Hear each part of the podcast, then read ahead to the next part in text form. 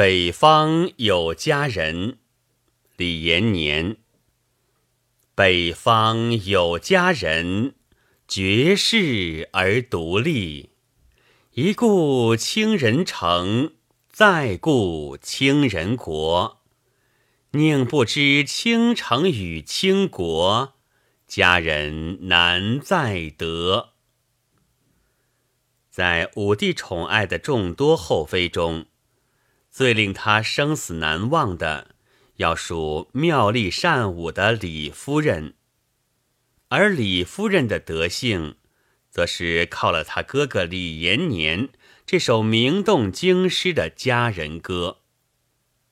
初，夫人兄延年性之音，善歌舞，武帝爱之。每为新声变曲，闻者莫不感动。延年世上起舞，歌曰：“北方有佳人，绝世而独立。一顾倾人城，再顾倾人国。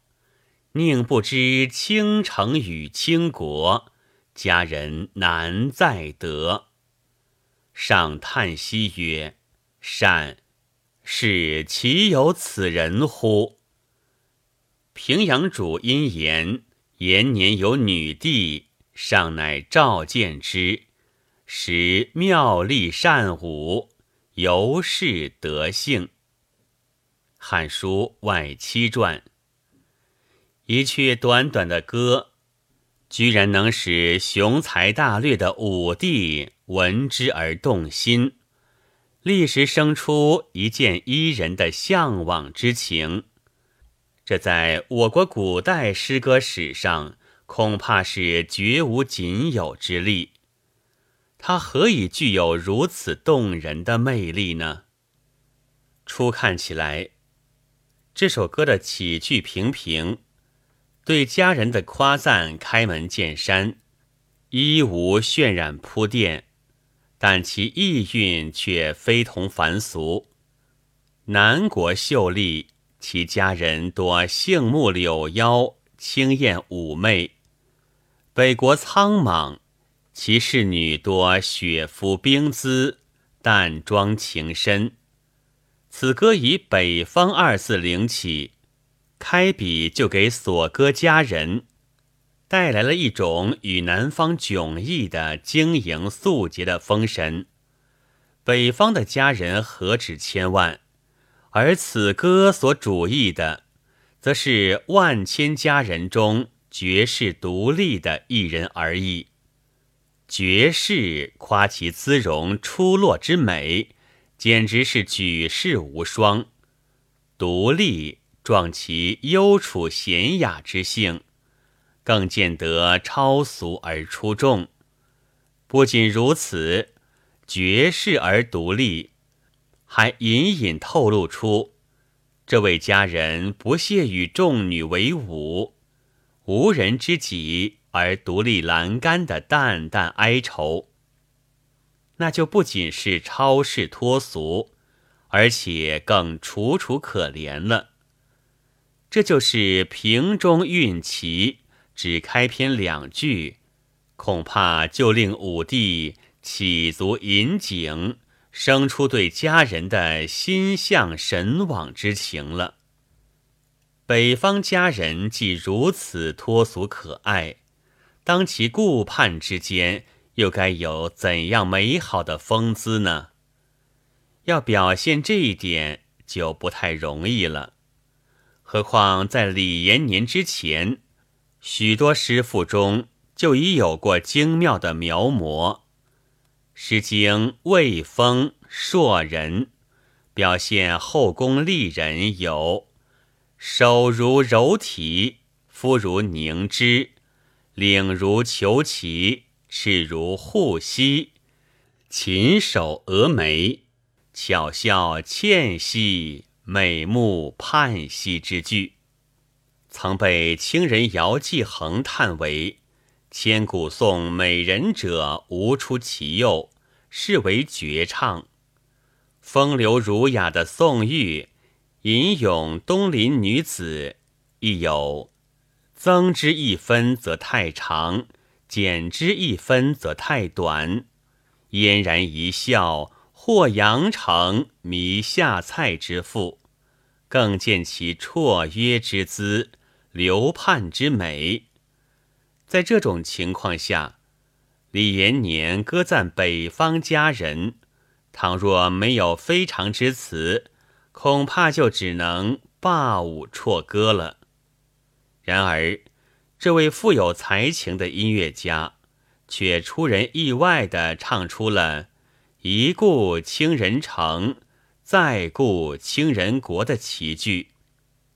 他只要对着守卫城垣的士卒瞧上一眼，便可令士卒弃械，强援失守。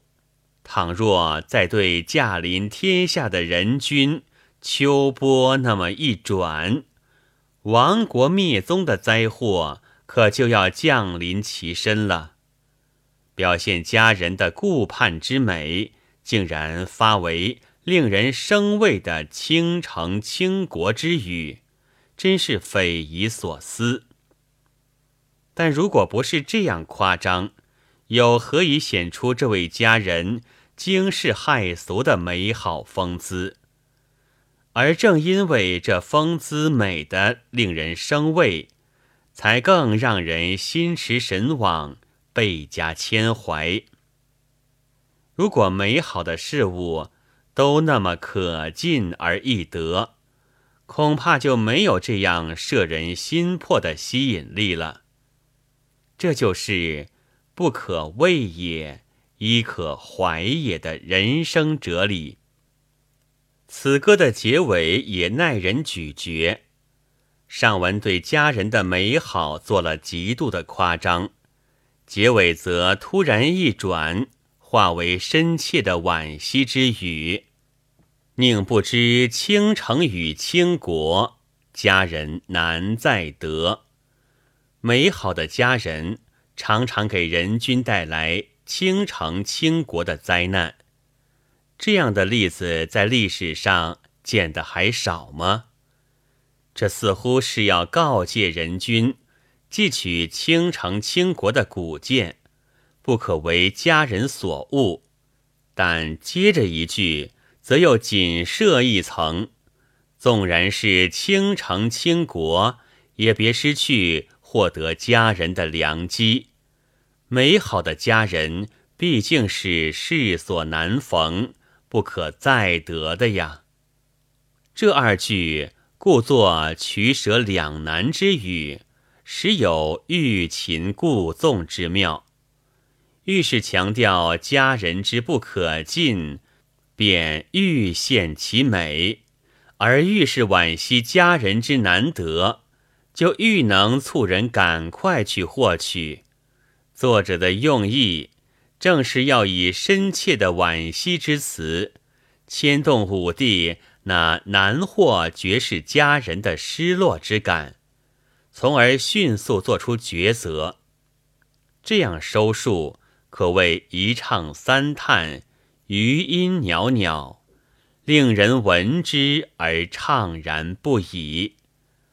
难怪武帝听完此歌，不禁发出。是岂有此人乎的喟然叹息了。李夫人在这样的时刻被举荐召见，正适合于李延年这首非同凡响之歌所造成的情感氛围。由此可见，这首歌表现佳人之美，不像《诗经·卫风·硕人》那样。以形象的比喻、生动的肖像描绘见长，而以惊人的夸张和反衬，显示了自己的特色。在表现方法上，倒是更接近于宋玉的《登徒子好色赋》。如果两者有什么不同的话，那就是此歌在运用夸张反衬时。又紧紧抓住了人们常有的那种畏而可怀、难而欲求的微妙心理，终于产生出不同寻常的效果，打动了一代雄主的心弦。这就是他的艺术魅力之所在。这首歌还有一点值得注意，就是采用了大体整齐的五言体式。这种体式，当时还只在民间的离歌俗曲中流行。李延年将其引入上层宫廷，配以美妙动人的新声变曲，这对于汉代文人五言诗的萌芽和生长，无疑起了某种催化作用。本文作者潘笑龙朗读。白云出岫。